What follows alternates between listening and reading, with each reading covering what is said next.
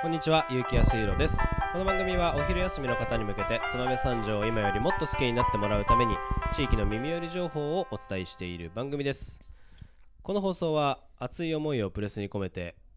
有限会社ストカの提供でお送りいたします。はいはい、今日も始まりました、お昼の放送委員会の時間です。今日は、えー、ちょっと燕三条ではないですけど、はいうーんもう燕三条ですとはい私たちが言っちゃいたくなるような、はいえー大好きな場所はい今日のトークテーマお願いしますはい本日のトークテーマ「弥彦山弥彦神社」ということで、 Yes 紅葉のシーズン迫ってまいりましたので見どころをご紹介していきたいなと思っておりますいいですねいや彦神社どうですか斉藤和也さん結構行かれますかそうですねあのことあるごとに僕弥彦神社にあのなんか重要なことがあるとお参りに行ったりとか、へえー、なるやはりあの、はい願は掛け僕別にそんな神様をすごい信じてるわけじゃないですけど、い、なるほどあの近くにある、えー自分が勇気をもらえる場所としてはおー弥彦山ま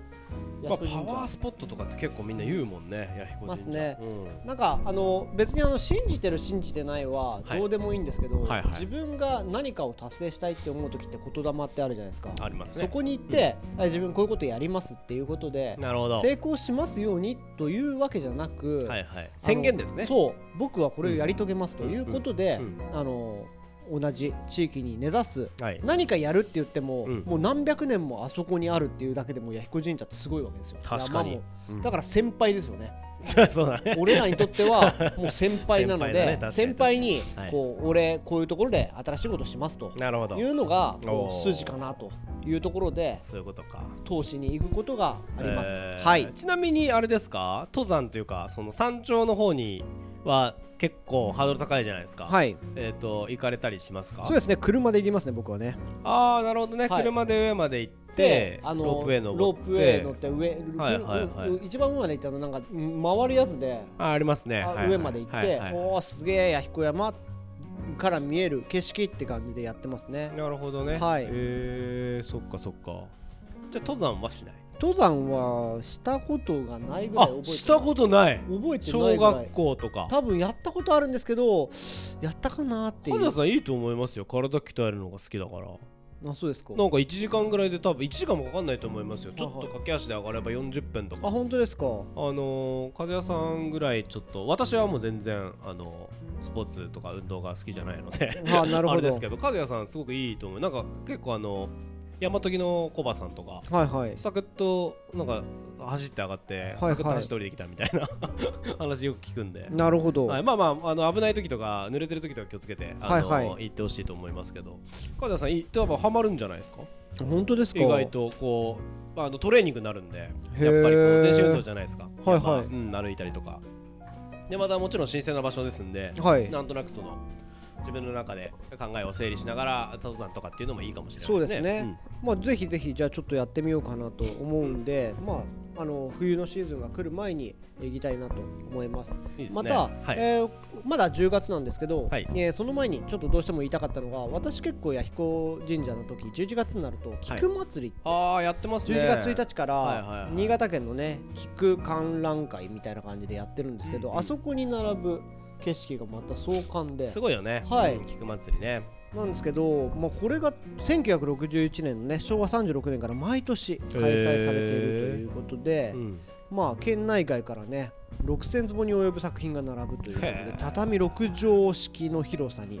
3万本のね小菊を用いて、あの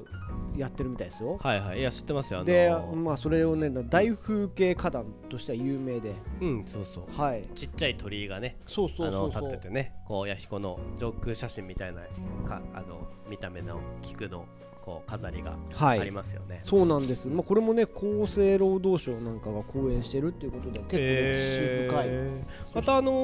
ー今自分まあこれからかあのー弥彦だともみじ谷はいはいはあいはい、のー弥彦駅降りてすはぐ左側の方からそうですねこうずっと続いてるの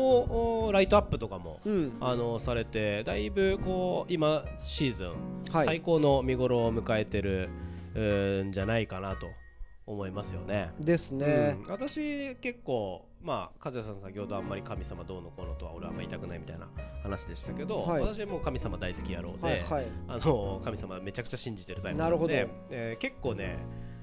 週1はね弥彦神社に行くかもおおすごいなんか俺ちょっととこう考え事とかあると、はい車運転しながら考えるタイプなんですよね、はいはい結構だからドライブしたい人間でなるほど、うん今度じゃあ俺と歩きながらそうしましょうかあそれはちょっとどうかわからないけど、うん歩いてるとまあいやいい移動してる時はいいみたいなんだけ ど あの俺はその車運転してると結構こうぼーっとできて、はいあの考え事に向いてるそその時にねこう弥彦に行って帰ってくるといちょうど距離的にも、40分40分ぐらいだとちょうど頭の中でこう考えてることは整理できてああなるあほのど距離的にもちょうどいいなと。はいはでい一発お参りして、はいあの帰ってくるくると、まあ、ちょうどよしじゃあやろうかっていう話になるのでちょうどそういうルーティンで結構あのご利用させていただいてるえーのが弥彦神社です、ね、なるほど先輩のところろにじゃあ挨拶行ってるわけですねそうそうそう先輩のところにだから意外とね時間選ばずに夜中とか行ったりとか、はあのー若干肝試しっぽくでも俺あの夜中の真っ暗のところでもはいあそこ歩くのもう慣れ慣れっこなんで、はいで全然いやあのー境内の方はちょっと明かりがついてますので、はいはいあのー入っていたまたそれもそれで